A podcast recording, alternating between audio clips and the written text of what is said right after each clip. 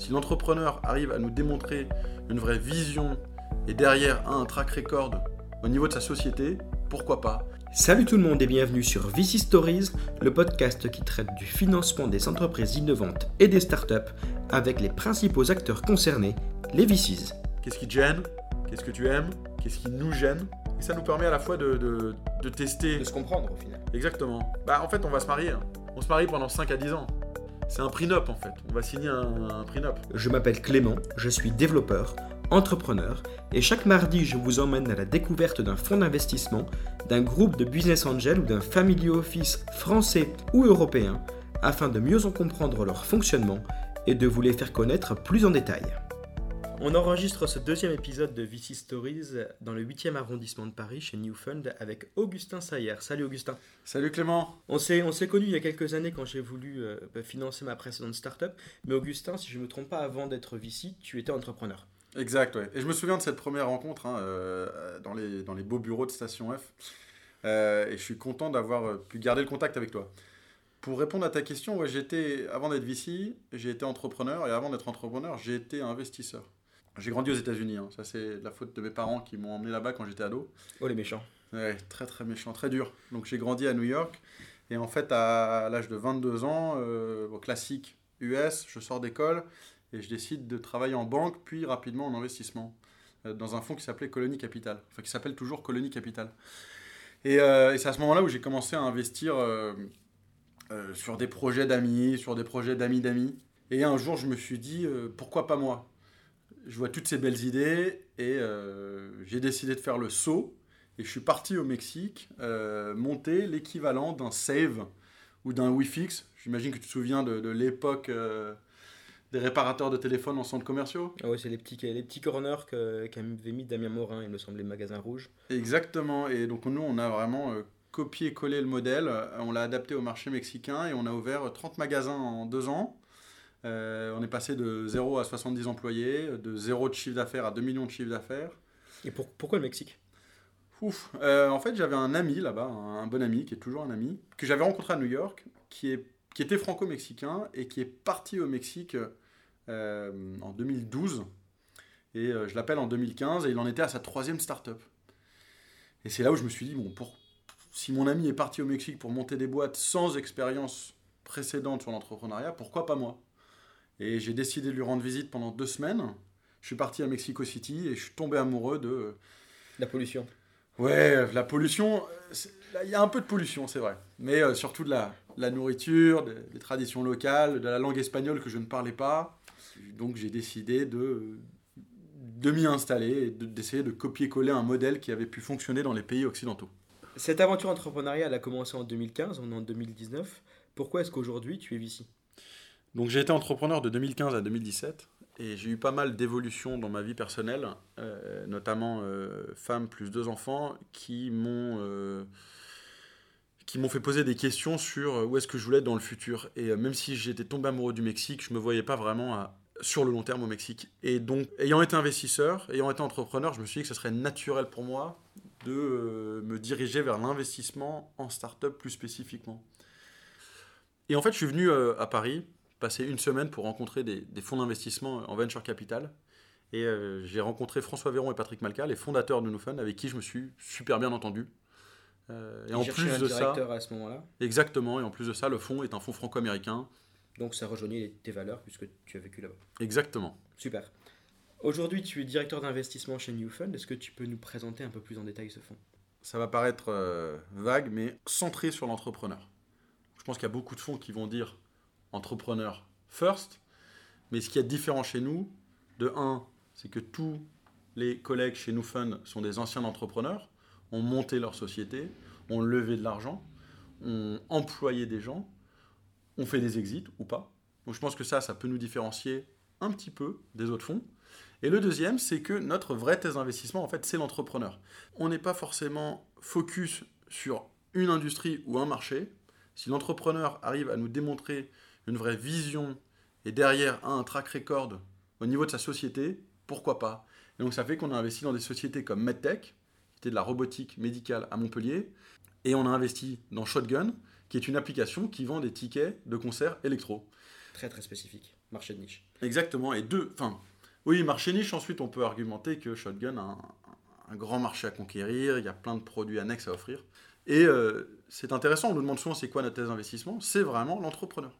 Ok, donc euh, New Fund il y a un peu plus de 10 ans, 2008.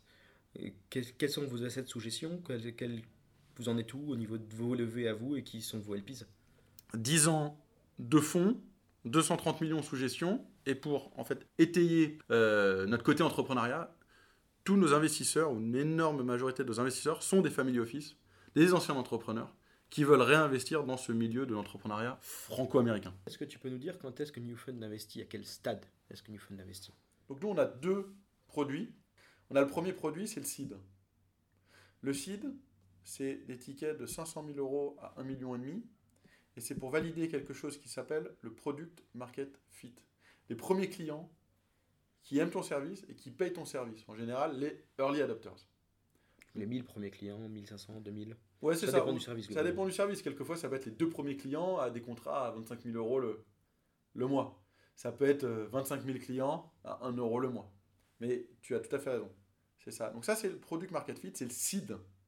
Deuxième étape, Et la deuxième étape, l'étape d'après, notre autre produit financier, c'est la série A. La série A, ça va être d'élever de 3 à 8 millions, 3 à 10 millions. Il y a un peu d'inflation en ce moment aux États-Unis comme en France. Et c'est ce qu'on appelle le go-to-market. En fait, go-to-market, c'est le product market fit a été validé. donc on a les clients.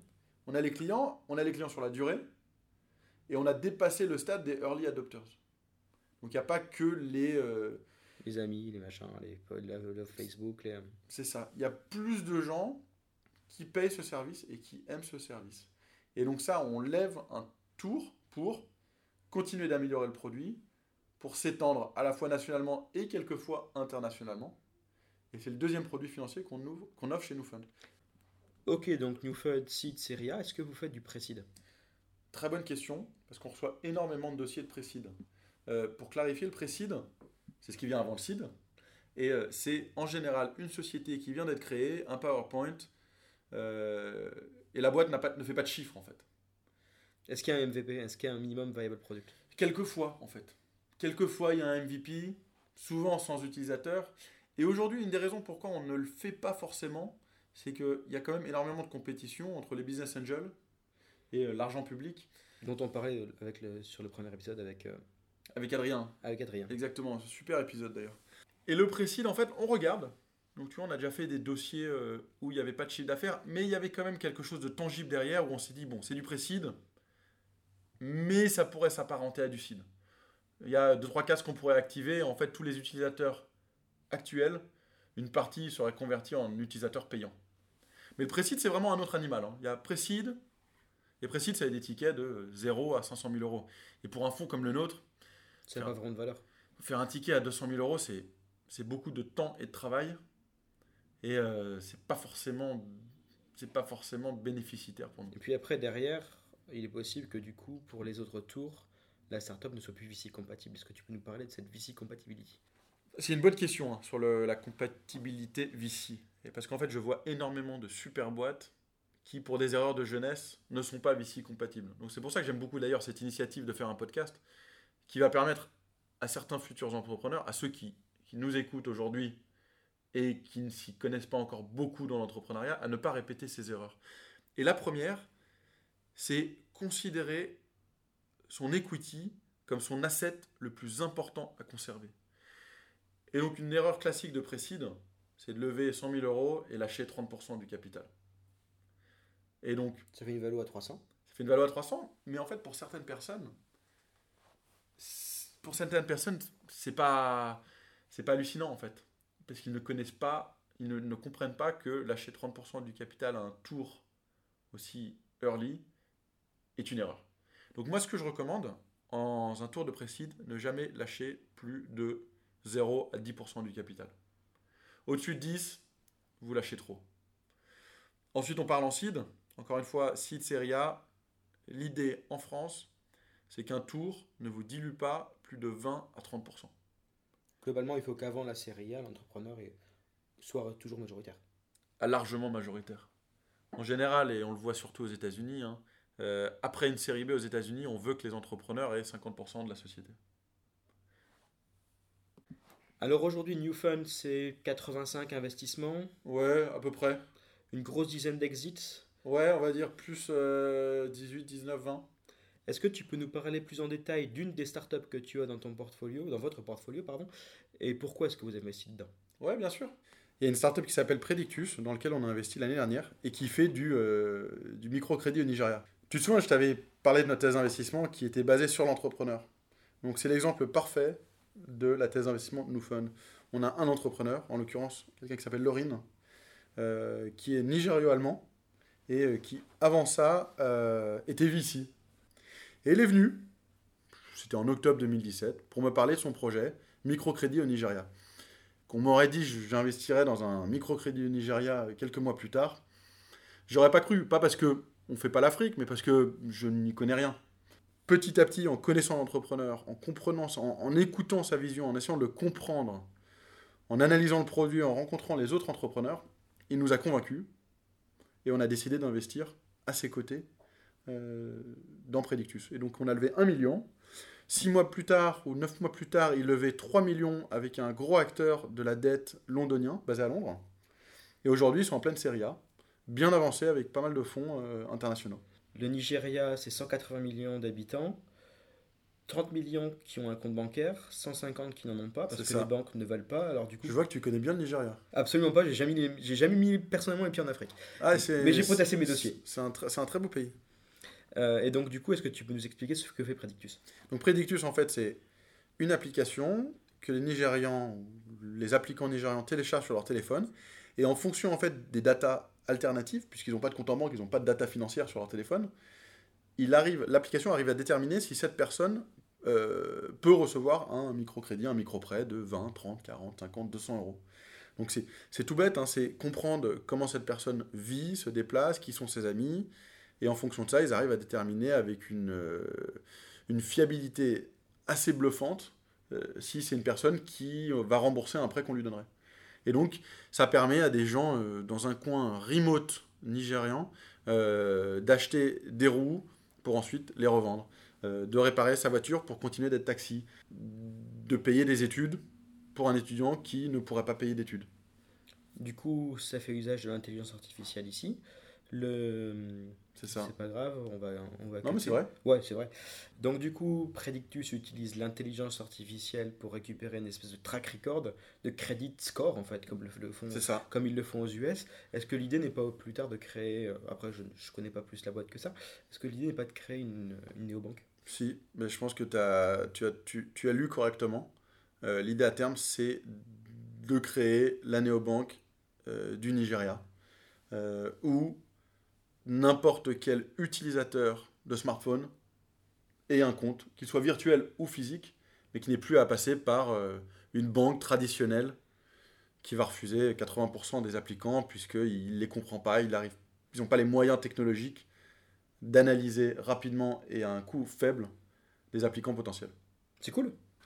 Donc la dernière startup dans laquelle tu as investi, si je ne me trompe pas, c'est Homeland. Alors moi, Homeland, pour moi, c'est euh, les gros panneaux avec un aigle, euh, Homeland Security, quand tu arrives aux États-Unis. Ça, te parle aussi du coup. Euh, mais explique-nous ce que fait cette startup Homeland. Évidemment, vous retrouverez les liens sur le site internet comme d'habitude. Donc c'est quand même plus friendly que Homeland Security. Et en fait, c'est un syndic de copro augmenté. C'est un syndic de. C'est deux entrepreneurs qui ont pris le job de syndic de copro classique et qui ont digitalisé toutes les opérations. Il n'y a plus de papier, tout est fait online ou par téléphone 24 heures sur 24. Ils ont une hotline disponible tous les jours à l'américaine où euh, un samedi à 3 heures du matin. euh, Ils veulent changer ton code de porte, c'est fait. Exactement. Bon, ça c'est c'est pour certains immeubles. Ils sont en train de convertir pas mal d'immeubles. L'idée étant euh, qu'ils arrivent à traiter les demandes dix fois plus rapidement qu'un syndic de copro classique. D'ailleurs, pour ceux qui sont propriétaires et qui nous écoutent, hein, je vous invite à essayer d'appeler votre manager de copro et une chance sur deux, il vous répond pas. Vous appelez le numéro d'Homeland en trois sonneries, ils vous répondent. Donc le, le- le mon- le montant levé de Homeland ici, c'est pour vous, c'était combien? 2 millions. Un beau tour de 2 millions avant BPI. On a appris beaucoup sur les startups de Newfund. Euh, maintenant, si on parle un peu plus du process, comment ça marche si je veux que Newfund investisse dans ma boîte? Alors d'ab- d'abord, tu m'envoies un email. mon email, il est disponible sur LinkedIn, sur le site de NewFund. Euh, et en général, si tu veux contacter euh, n'importe quel VC, leur email est disponible sur leur site web. C'est pas un secret. C'est pas un secret. Tu as, certains VC, quelquefois, qui cachent un petit peu leurs emails et euh, qui préfèrent en fait une recommandation. Nous, NewFund, c'est sûr qu'on aime bien les recommandations. mais on va enfin, mais ça ne nous dérange pas que quelqu'un nous écrive directement. Moi, je m'engage en tout cas à répondre à tous les emails que je reçois. Mettons que ma startup te plaise. Premier rendez-vous, de quoi est-ce que vous parlez? Donc, le premier rendez-vous, c'est dans nos bureaux. Je te préviens juste. Il faut se déplacer au premier rendez-vous, en général, chez les fonds. Euh, et tu viens, et l'idée, c'est que tu viennes une heure. Tu offres le café J'offre le café, j'offre l'eau aussi. Ça fait partie hein, euh, euh, du service. et pendant 45 minutes, en fait, tu vas nous pitcher ta boîte. Tu vas nous pitcher c'est quoi ta vision, c'est quoi ta zone de génie et combien tu veux lever. Souvent, ma première question en fait que je pose aux, entrepreneurs, c'est d'où vous venez, où vous allez et combien d'argent vous avez besoin. Cool, une heure. Deuxième rendez-vous, tu te déplaces. Deuxième rendez-vous, donc si, si ça fit, hein, si ça colle des deux côtés, euh, quelquefois ça peut coller que d'un côté. Hein. Euh, je me déplace et je vais dans les bureaux de l'entrepreneur, qu'il soit en banlieue, à Paris, à Bordeaux, à Lyon c'est moi qui me déplace et en général qui vais passer une heure et demie à deux heures et demie pour creuser sur certains points euh, dont on a discuté au premier rendez-vous. Donc souvent, si c'est une boîte tech, on va aller essayer de euh, creuser la tech, avoir une démo avec le CTO, démo produit. Si c'est un business où euh, il y a un vrai go-to-market avec du marketing, on va essayer de comprendre les stratégies marketing, le CAC, Customer Acquisition Cost, la pipeline de clients, qui on a signé, qui on n'a pas signé.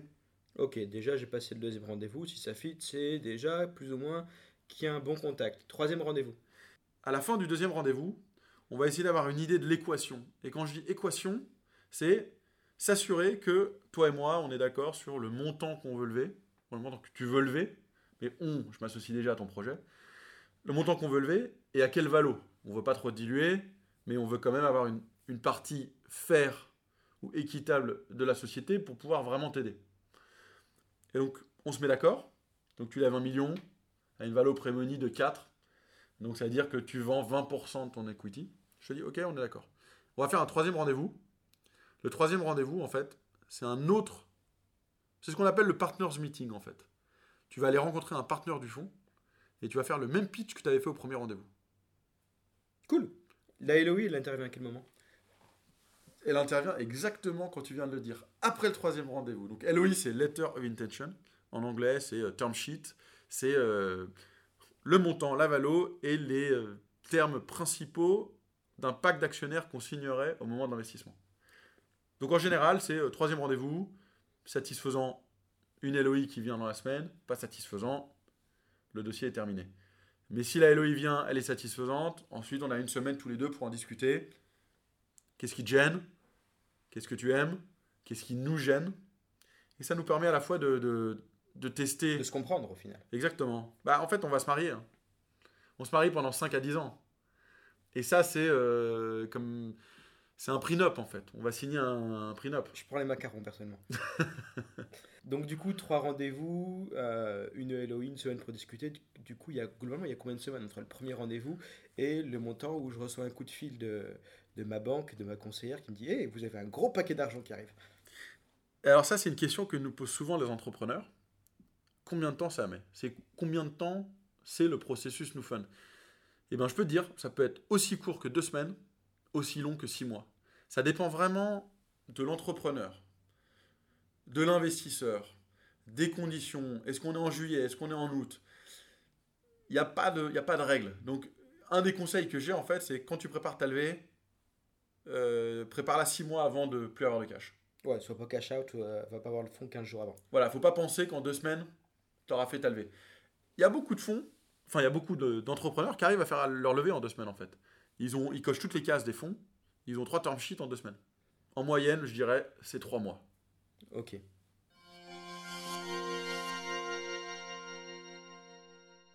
Bullshit, pas bullshit. Je vais te soumettre deux, deux, idées, deux thèses, et tu vas me dire ce que tu en penses. Première thèse, la France, Startup Nation. Oh, c'est pas bullshit, c'est vrai. Aujourd'hui, euh, tu regardes le rapport de, White Star qui a été publié la semaine dernière. On est, euh, Paris est le deuxième plus gros écosystème en Europe au niveau de, de, de levée venture capital. Donc euh, non, non, pas bullshit du tout. Bullshit, pas bullshit. Le produit est plus intéressant que l'équipe fondatrice. Non, ça c'est bullshit, Clément. Bullshit parce qu'aujourd'hui, quand on investit, euh, on investit sur, enfin en seed, hein, on investit surtout sur les entrepreneurs. Ensuite, plus tu avances série A, série B, série C, grosse, euh, le produit a tendance à passer, à, pas- à dépasser en fait les entrepreneurs. On voit beaucoup de startups au moment de la série B, grosse, on demande gentiment à l'entrepreneur de s'écarter et on met un CEO plutôt euh, saisonné pour le remplacer. Mais euh, non, non, les entrepreneurs sont clés et en général, enfin moi j'espère que les entrepreneurs seront, seront clés jusqu'à l'IPO.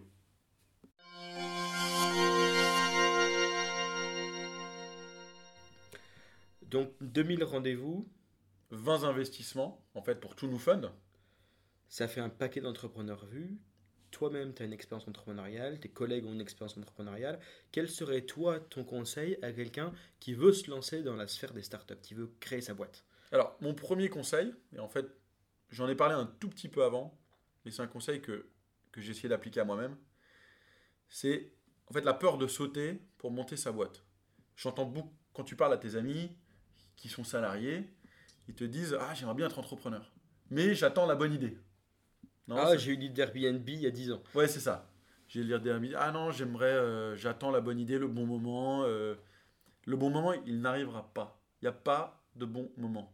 On pense à tous les grands entrepreneurs, Mark Zuckerberg, Steve Jobs, enfin, c'est deux exemples un peu typiques, mais il n'y a pas eu de bon moment. Ils ont juste sauté. Et en fait, mon conseil, c'est sauter. Ça ne veut pas dire que votre première idée doit être la meilleure idée. Ça ne veut pas dire que votre première idée va vous rendre multimillionnaire. Il faut il faut déjà voir si vous aimez l'entrepreneur- l'entrepreneuriat. Ça se trouve, vous allez sauter, au bout de six mois, vous allez détester l'entrepreneuriat. Et donc, il faut l'essayer, sinon vous allez regretter, tout le- regretter toute votre vie. Donc sauter.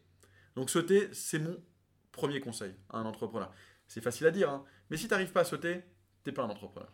On va euh, rebondir sur, euh, sur une de tes phrases là à l'instant. Tu disais on va pas être multimillionnaire avec notre première idée. Qu'on soit bien d'accord, parce que beaucoup rêvent de ce schéma. euh, quelle est la probabilité de devenir multimillionnaire avec sa boîte? C'est une bonne question. Ensuite, est-ce que c'est ça le, le but? C'était la Ah. question sous-jacente en fait. En fait, euh, Il faut, je pense pas, j'ai une expérience d'entrepreneur, je pense pas qu'il faille créer sa boîte juste pour des raisons financières. Non, ça c'est vrai que. Et ça se voit énormément en fait, dans les entrepreneurs qui font ça que pour l'argent. Et les entrepreneurs qui en fait sont motivés par un, par un goal précis, par, euh, par une passion pour changer le monde. Et ça peut paraître un peu bête de dire changer le monde, mais les entrepreneurs sont animés par quelque chose de plus fort que l'argent. Et en fait, ça se voit quand tu rencontres l'entrepreneur. Tu vois qu'il est animé par solutionner un pain point, un problème qu'il a décelé et qu'il a envie de résoudre. Et de là, il va créer de la valeur pour la société, pour sa société, et euh, à long terme, va créer de la valeur financière pour lui et ses actionnaires. Mais ne créez pas de boîte si c'est juste pour vous enrichir. Allez jouer au loto. Possible. Bon, on arrive tout doucement vers la fin de ce second épisode de VC Stories. Euh, où est-ce que tu es? Où est-ce que, où est-ce que tu es? Où est-ce que tu te caches? Comment est-ce que les founders peuvent te trouver? Alors, euh, je me cache pas du tout. Euh, je pense que j'en suis très fier. hein. Je pense que j'essaie d'être. Enfin, en tout cas, chez Newfun, j'essaie d'être super actif sur les réseaux sociaux. Avec la volonté, en fait, de vraiment aider cet, entrepreneur, enfin, cet écosystème d'entrepreneurs en France. Euh, et, mais c'est vrai qu'il y a énormément d'entrepreneurs qui me trouvent et qui m'envoient euh, leurs dossiers, leur levée de fonds, et j'y réponds. On peut me trouver sur LinkedIn, Augustin Sayer, sur Twitter, Augustin Sayer. On mettra les liens dans le. Les liens, voilà. Et euh, si vous voulez m'emailer, le lien sera dans la description. Mais euh, vous pouvez m'écrire, vous pouvez me poser toutes les questions que vous voulez et euh, je m'assurerai de vous répondre et de vous aider. Dernière question avant de te laisser retourner à tes milliers d'emails et à tes due deals. Quel est le prochain VC qui doit passer derrière le micro avec moi? Alors, euh, tu sais que tous mes vendredis, je les passe à Station F. On a des bureaux là-bas. C'est un, c'est un startup campus que j'adore. Il y a plein de super boîtes. Il y en a même des centaines. Et donc, souvent, les vendredis, je fais mes petites office hours là-bas et je rencontre des startups.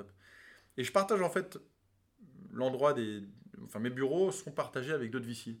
Et récemment, il y a un VC qui vient de s'installer en France que j'aime beaucoup et qui s'appelle, en fait, qui s'appelait Sunstone et maintenant qui s'appelle Hardcore, Hardcore Capital. Et le partenaire qui s'occupe des investissements euh, en France et en Europe, mais qui est basé à Paris, s'appelle Yacine et qui est un type super sympa. Et lui, son focus, c'est euh, B2C. Donc B2C consumer, donc euh, c'est une approche assez innovante, en tout cas en France. On en a besoin. Donc je pense que si, si tu peux le contacter et qu'il peut échanger avec toi, tu auras un super podcast. Super. Bon Yacine, si tu écoutes, envoie-moi un email.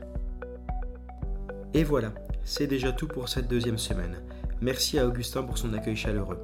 Si cet épisode vous a plu, n'hésitez pas à attribuer 5 étoiles au podcast sur iTunes, Spotify, Deezer ou votre plateforme d'écoute préférée.